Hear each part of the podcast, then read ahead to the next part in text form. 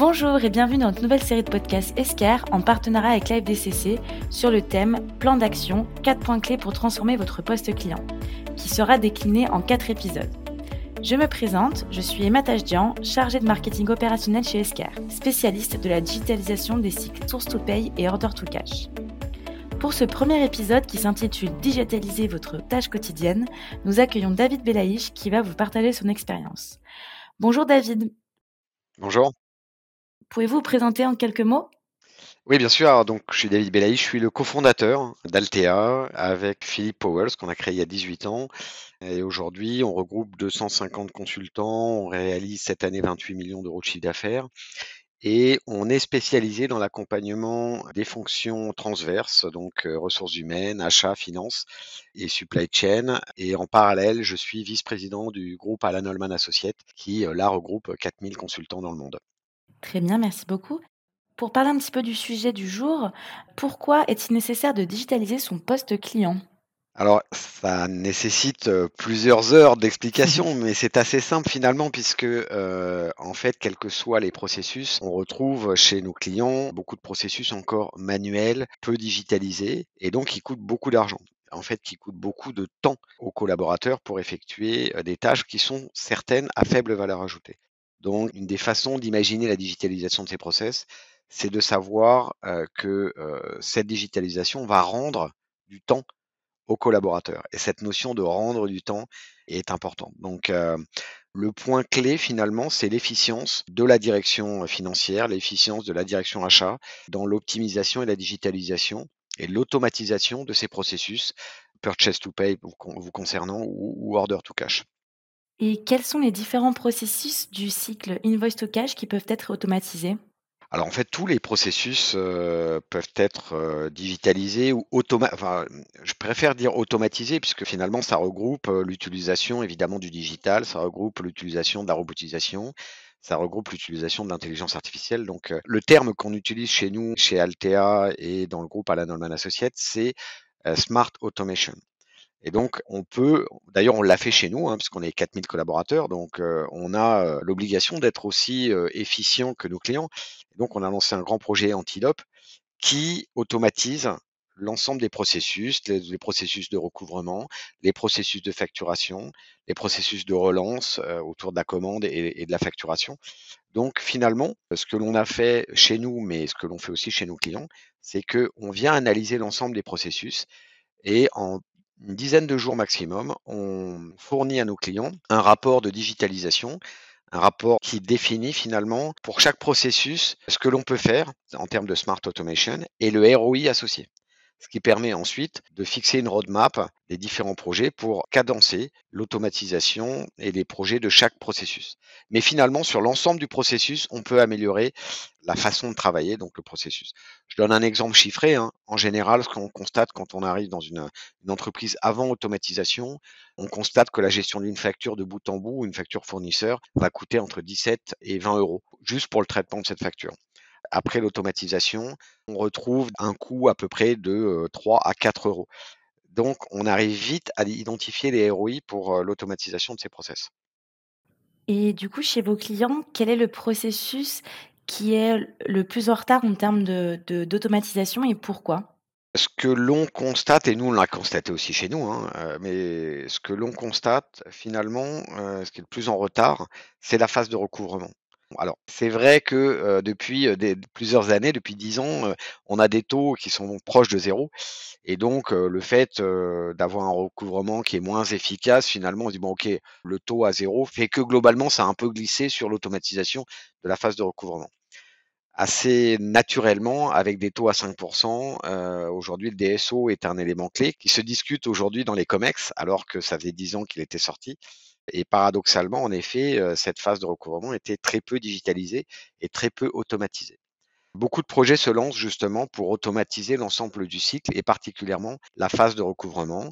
Je donne l'exemple de ce que l'on a fait au niveau d'Alan Holman Associates. Hein, grâce à nos ressources internes, on a automatisé tout le cycle de recouvrement et les relances clients et l'ensemble de la relation avec nos clients sur cette phase de recouvrement est 100% automatisée.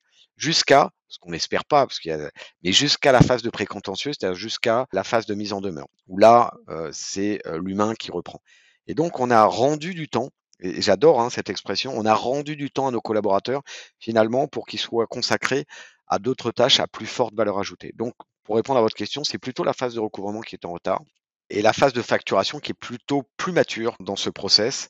Euh, pourquoi? Parce que ça a été quand même impulsé par la phase de Covid, où euh, de nombreuses entreprises qui étaient faiblement digitalisées sur la facturation bah, ont, ont, eu des problèmes parce que fallait quand même traiter les facturations papier et, ça posait énormément de problèmes de personnel qui devait être sur place, etc., etc. Donc ça a impulsé depuis trois ans la digitalisation des factures et puis évidemment avec la réglementation de la dématérialisation de la facture, ça accélère le process de digitalisation et d'automatisation des factures. Très bien. Et du coup, on va parler un petit peu de, du projet de transformation en lui-même. Quelles en sont les différentes étapes? Alors, comme tout projet, mais même vos projets personnels, imaginez par exemple que vous deviez construire une maison. Le premier projet, c'est d'imaginer son projet et d'identifier son budget. Donc, c'est ce qu'on peut appeler le cadrage. Je vais cadrer un peu mon projet.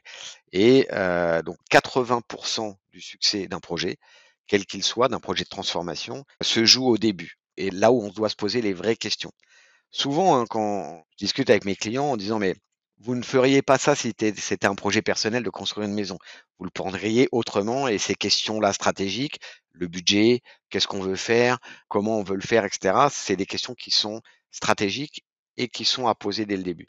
Donc le premier sujet, c'est de cadrer un peu ce que l'on veut faire, comment on veut le faire. Le budget est un élément clé. Euh, souvent, on dit ouais, mais on verra, puis on, verra plus tard. Ouais, mais ça va changer. Vous imaginez construire une maison et vous n'avez pas de budget, l'architecte il va vous dire non, on a un problème là. C'est d'abord, c'est quoi votre budget euh, min-max?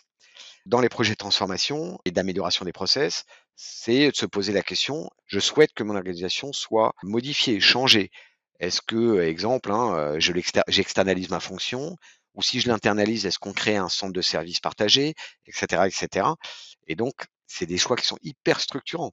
Sur les macro-process à digitaliser, c'est de dire, OK, c'est quoi la priorité de l'automatisation de tel ou tel process? Donc, c'est se poser, en fait, le premier sujet pour la réussite d'un projet de transformation, c'est se poser les questions qui sont les plus embêtantes. Jusqu'à le change, puisque vous allez, dans un projet de transformation, il y a bien, bien sûr de la technologie, il y a du processus métier, et puis il y a de l'organisation. Et donc, tout ça, ça veut dire que vous allez dire à vos collaborateurs qu'ils vont travailler autrement. Et donc, le change, il est clé et il s'aborde là. C'est vraiment du change transformationnel. Voilà, donc le premier sujet, c'est en effet de se dire qu'est-ce qu'on veut faire et se poser toutes les questions, c'est-à-dire avoir une vision 360 degrés du projet de transformation. Et évidemment, le business case, qui est de dire combien ça va me coûter et c'est quoi les ROI associés. C'est fondamental. Et de suivre ces ROI tout au long du projet et même dans les phases de run. On voit souvent, une fois que le projet est terminé, bah, ces ROI qu'on avait définis au début, bah, ils ne sont pas suivis. Donc euh, finalement, on a une faible analyse des ROI euh, qu'on attendait. Voilà en tout cas pour euh, bien préparer son, projet. Et je le redis et je le redirai, euh, on pourrait écrire un livre là-dessus avec toutes les choses trappes d'un projet, mais 80% de la réussite des projets de transformation se joue en phase de préparation. Et après, c'est de la tactique, c'est-à-dire après vous déroulez avec les différents acteurs, que ce soit l'éditeur, l'intégrateur, le cabinet de conseil et autres, vous déroulez, mais vous avez posé les bonnes questions au bon moment en amont. Vous imaginez bien, alors pareil, je fais beaucoup l'analogie de la construction d'une maison, mais vous imaginez bien que si vous n'avez pas fixé tous les éléments dans votre dossier d'architecture, que vous n'allez pas pendant le chantier dire ah finalement je veux une piscine, finalement je la veux comme ça et finalement je veux quatre étages plutôt que deux. Ça paraît complètement idiot. Bah, on arrive à avoir des projets de transformation où on a des grands changements pendant la phase de, de réalisation du projet, ce qui est une ineptie et ce qui génère du stress pour nos clients, du stress pour les collaborateurs, du stress pour tous les partenaires et ça concourt finalement à des projets plus longs, plus chers et même des fois des arrêts de projet. Merci David. et justement, comment impliquer l'ensemble des collaborateurs et ceux qui sont réfractaires au changement? C'est fondamental. En fait, sur tout projet de transformation, alors j'aime bien le dire, mais une personne morale, c'est-à-dire une entreprise, sa nature, c'est le changement. Elle est créée pour ça. Et si elle change pas, d'ailleurs, si elle évolue pas, si elle se transforme pas, l'entreprise, elle meurt ou elle se fait racheter. Donc, la nature même d'une entreprise, d'une personne morale, c'est le changement. Inversement, la personne physique, en général, elle n'aime pas le changement. Elle n'est pas habituée, c'est pas sa nature première. Et donc, on a finalement un projet de transformation qui va dans le sens naturel de l'entreprise, de sa transformation, c'est son état normal. Mais par contre, ça va obligatoirement impacter la nature des personnes physiques en disant j'aime pas le changement. Et pourquoi on n'aime pas le changement? De façon très naturelle, c'est qu'est-ce que ça va impacter pour moi? Est-ce que je vais être à la hauteur du projet? Et qu'est-ce que ça va faire? Qu'est-ce que ça va changer dans mon job après? C'est des questions très naturelles. Mais si on n'aborde pas ces sujets-là très en amont et on n'identifie pas des personas, c'est-à-dire des typologies de population, et on n'essaye pas de leur parler, de leur expliquer pourquoi le projet et comment on va faire en sorte qu'ils soient au niveau, être formés, etc., ce qu'on attend d'eux. Et puis, euh, c'est quoi leur job plus tard, de les projeter sur leur job plus tard, de façon assez simpliste, hein, quand même, pour être, pour, être court. Donc, le premier sujet d'embarquer, c'est d'expliquer le why du projet et pas le, ah, évidemment le why, en quoi ce projet concourt à la stratégie de l'entreprise. Mais après, persona par persona, c'est quoi le projet, c'est quoi le projet pour vous, qu'est-ce qu'on attend de vous? Et c'est quoi le changement dans votre job? Et oui, vous allez être à la hauteur et de les accompagner dans cette formation et ce monitoring. Donc ça, c'est le premier sujet. Ensuite, bah, comme tout changement dans les entreprises, vous allez avoir 10-15% de promoteurs du projet, 10-15% de gens contre le projet, et puis des gens neutres. Et bon, bah, on va voir. Tout l'enjeu, c'est évidemment pas d'aller chercher les 10-15% des réfractaires, parce que vous allez perdre votre temps. Ils seront toujours réfractaires, quoi qu'il en soit, mais plutôt d'aller chercher les neutres, justement, pour comprendre pourquoi ils sont neutres et de les amener progressivement à être des porteurs de ce projet. ça prend du temps, mais c'est le point le plus essentiel d'un projet aussi, c'est de les embarquer le plus en amont possible. J'ai vu des projets d'externalisation de la fonction où on n'avait pas fait cette communication aux personnes qui étaient concernées. Vous imaginez bien que le premier sujet, c'est bon bah globalement, je scie la branche sur laquelle je suis assis, et donc bah, mon boulot, on va l'externaliser, et personne m'a dit ce que j'allais faire après. Là, vous imaginez bien que c'est quand même compliqué qu'il soit motivé sur le projet. C'est un exemple un peu forcé, mais je l'ai vu, je, je l'ai vu. Donc voilà, c'est quelque chose qu'il faut traiter très en amont. Quels sont les principaux outils à mettre en place lorsqu'on veut digitaliser ces processus? Il y a en effet deux stratégies d'urbanisation de systèmes d'information. L'urbanisation, c'est un grand mot, mais c'est exactement comme l'urbanisation d'une ville. Hein. Vous avez des immeubles, des routes, etc. Enfin, vous avez des composants et euh, il faut qu'ils fonctionnent ensemble. Ben, c'est de la même façon d'un système d'information. Même si on prend uniquement le système d'information d'une direction financière, par exemple, et ben, dans ce système d'information, vous avez plein de briques. Une brique pour la partie EPM, tout ce qui est pilotage de la performance, une brique, ça se trouve pour la conso, une brique pour la trésor, etc. Et c'est pas toujours les mêmes briques. Et donc, un des enjeux, c'est l'interopérabilité entre ces différentes briques. Donc ça, c'est ce qu'on appelle l'urbanisation. Et un point qui est important, c'est de dire, OK, ces différentes briques, qui est maître et qui est esclave? Et ça peut avoir des incidences sur la façon de fonctionner des acteurs métiers. Ce n'est pas qu'un choix technologique. Ça, c'est la première, première réponse. L'autre point, c'est que un des sujets importants d'un système d'information, c'est que si je suis utilisateur d'une des briques, je dois être sûr que l'information, elle est bonne. Ça paraît complètement naturel, mais comme chaque outil a sa propre base d'information, à un moment donné, c'est quoi le management de la data pour m'assurer que la data, elle est unique? C'est ce qu'on appelle l'atomicité de la data. Et donc, il y a un côté urbanisation, mais il y a un côté métier je veux m'assurer que quand j'utilise cet outil et que j'ai des informations sur la conso, sur les KPI, je veux être certain que ces données sont bonnes et uniques. Ensuite, vous avez deux stratégies. Soit vous avez une stratégie plutôt de dire, écoutez, moi, je vais prendre plutôt un outil de type ERP euh, c'est-à-dire un outil qui va me couvrir le plus de fonctionnalités possibles. Comme ça, j'ai une seule relation avec l'éditeur, j'ai un référentiel, donc une base de données qui va couvrir tous mes modules, etc. Et euh, je pourrais éventuellement avoir euh, quelques solutions à côté, mais j'ai une stratégie plutôt d'outils uniques de type ERP. L'autre stratégie, c'est ce qu'on appelle une stratégie plutôt best of breed, qui est de dire bah, je prends les meilleures solutions avec une couverture fonctionnelle, un peu comme Esker, hein, euh, qui ne couvre pas toutes les fonctions de la finance, mais qui est particulièrement spécialisé sur les processus, entre autres purchase to pay et, order to cash. Et donc une autre stratégie, il n'y a pas de bonne ou mauvaise stratégie, hein, ça dépend aussi de la culture de, de l'entreprise et la stratégie de la direction des systèmes d'information, et c'est de se dire, OK, on peut faire une stratégie de best of breed je prends le meilleur outil pour ce qu'il sait faire. Il y a d'autres problématiques, c'est qu'il faut, là pour le coup, que tous ces outils puissent communiquer. Mais en général, ça vous permet d'avoir la meilleure couverture fonctionnelle sur un domaine particulier. Donc, on constate qu'on pourrait très bien avoir un outil pour toute la partie comptabilité, un autre plutôt pour le contrôle budgétaire et la conso, un autre pour la partie dématérialisation des factures de bout en bout avec des solutions comme Esquire, etc., etc. Donc, c'est important que en amont du projet, on se dit c'est quoi notre stratégie? Est-ce que c'est une stratégie plutôt outil unique, euh, quitte à avoir quelques petits outils autour, ou une stratégie de best of breed? Et enfin, dans cette stratégie, il faut réfléchir aussi à une stratégie SaaS ou pas SaaS. Aujourd'hui, on confond beaucoup. La plupart de nos clients nous disent bah, ça veut dire que les machines et le soft est à l'extérieur.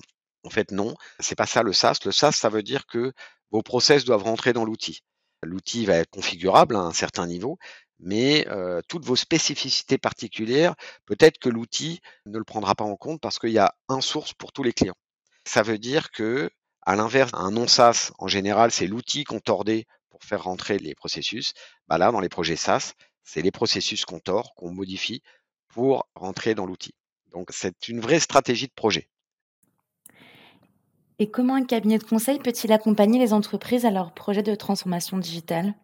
Alors, pareil, je vais faire l'analogie, j'adore cette analogie, mais qui pourrait imaginer construire une maison sans faire appel à un architecte?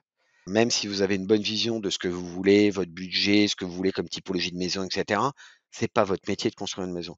Et donc, vous devez vous faire accompagner de bout en bout, non seulement dans le dossier d'architecture, dans le choix du maître d'œuvre, et entre nous, dans le suivi même du chantier nos clients, leur métier, c'est pas de faire des projets de transformation. Leur métier, c'est la direction financière, c'est la DRH, c'est la direction achat, etc. Eh ben, se faire accompagner le plus en amont possible, justement, dans le challenging des idées, dans le challenging des scénarios candidats. On fait, nous, une cinquantaine de projets de ce type-là par an. donc, bien évidemment, c'est notre métier. Et donc, se faire accompagner, finalement, c'est non pas d'avoir quelqu'un qui prend des décisions à votre place, c'est toujours nos clients qui prennent les décisions, mais on est là pour les éclairer et pour les aider à se poser les bonnes questions, mais aussi les aider à dire non. C'est-à-dire que on sait dire non à nos clients en disant non, si vous le faites comme ça, vous pouvez le faire, mais ça marchera pas. Et on vous explique pourquoi. Et puis, nos clients aiment bien quand on leur dit, ben voilà ce qui se passe en ce moment chez vos concurrents ou dans votre secteur d'activité. Voilà globalement les tendances en termes de système d'information, de projets, etc., où ils en sont sur la dématérialisation facture. Et donc, le fait d'avoir 40 à 50 projets à notre actif chaque année, ben, on amène une certaine crédibilité, une certaine, certain benchmark à nos clients, comme pourrait le faire un architecte sur les matériaux ou sur les formes de, de bâtiments, etc., etc. Donc, c'est indispensable d'avoir quelqu'un qui challenge les idées et qui aide l'entreprise à avoir les bonnes clés de décision. Merci David. Et du coup, finalement, si vous deviez donner un bénéfice d'automatiser les processus invoice to cash, que ce soit pour les collaborateurs et pour les clients? Alors, on va d'abord parler des collaborateurs. En fait, on a tous un sujet de recrutement, de garder nos talents, de rétention des talents, etc. Ça passe aussi par l'image de la modernisation de l'entreprise. Et quand euh, vous avez des collaborateurs qui sont évidemment euh, bah, chassés par euh, vos concurrents, par d'autres entreprises, eh ben, le fait d'avoir des outils modernes, faciles, qui font gagner du temps, c'est quelque chose qui concourt finalement à la rétention des talents, c'est ce qu'on appelle l'expérience utilisateur. Et donc, c'est un élément clé qui facilite finalement le process. Quand vous devez faire une clôture, quand vous devez terminer une paye et que vous avez des outils qui vous perdre énormément de temps et qui vous permettent pas de faire des contrôles rapidement, etc. Bah, à un moment donné, ça veut dire que vous faites plus d'heures, vous êtes plus stressé, et donc ça en effet concourt à l'image de l'entreprise et donc à la rétention des talents. Et puis, c'est de l'augmentation de la productivité, c'est-à-dire que dans l'augmentation de la productivité, c'est bah, toutes les tâches à faible valeur ajoutée qui sont pas très intéressantes pour moi. Et eh ben ça y est, j'ai des robots pour le faire, j'ai des processus pour le faire, et donc ça me permet de me consacrer à 100% à des tâches à plus forte valeur ajoutée. Donc pour le collaborateur, en tout cas le métier, c'est fondamental. Pour l'entreprise, évidemment, c'est l'efficience, donc c'est la productivité, l'efficience on, pense toujours à dire ouais mais les robots ça va supprimer de l'emploi. Non, en fait ça rend de l'heure et je le répète, la digitalisation, l'automatisation est là pour rendre des heures aux collaborateurs. Et donc c'est très important. Et donc ça augmente l'efficience. Vous imaginez bien que quand vous avez une facture et ça vous coûte 20 euros à traiter votre facture au lieu de 4, euh, clairement, bah, c'est toujours euh, de l'investissement qui, enfin, c'est pas de l'investissement, c'est des dépenses qui sont pas centrées et qui sont pas réinvesties sur de l'innovation, sur d'autres sujets. Donc, pour l'entreprise, c'est une question d'image, c'est une question d'efficience. Merci beaucoup, David, pour euh, vos réponses très constructives et pour votre temps accordé. Avec plaisir. Nous nous retrouvons très prochainement dans le prochain épisode qui portera sur la récupération du cash. Si ce sujet vous intéresse, n'hésitez pas à consulter notre site internet www.escar.fr. À très bientôt, au revoir. Au revoir.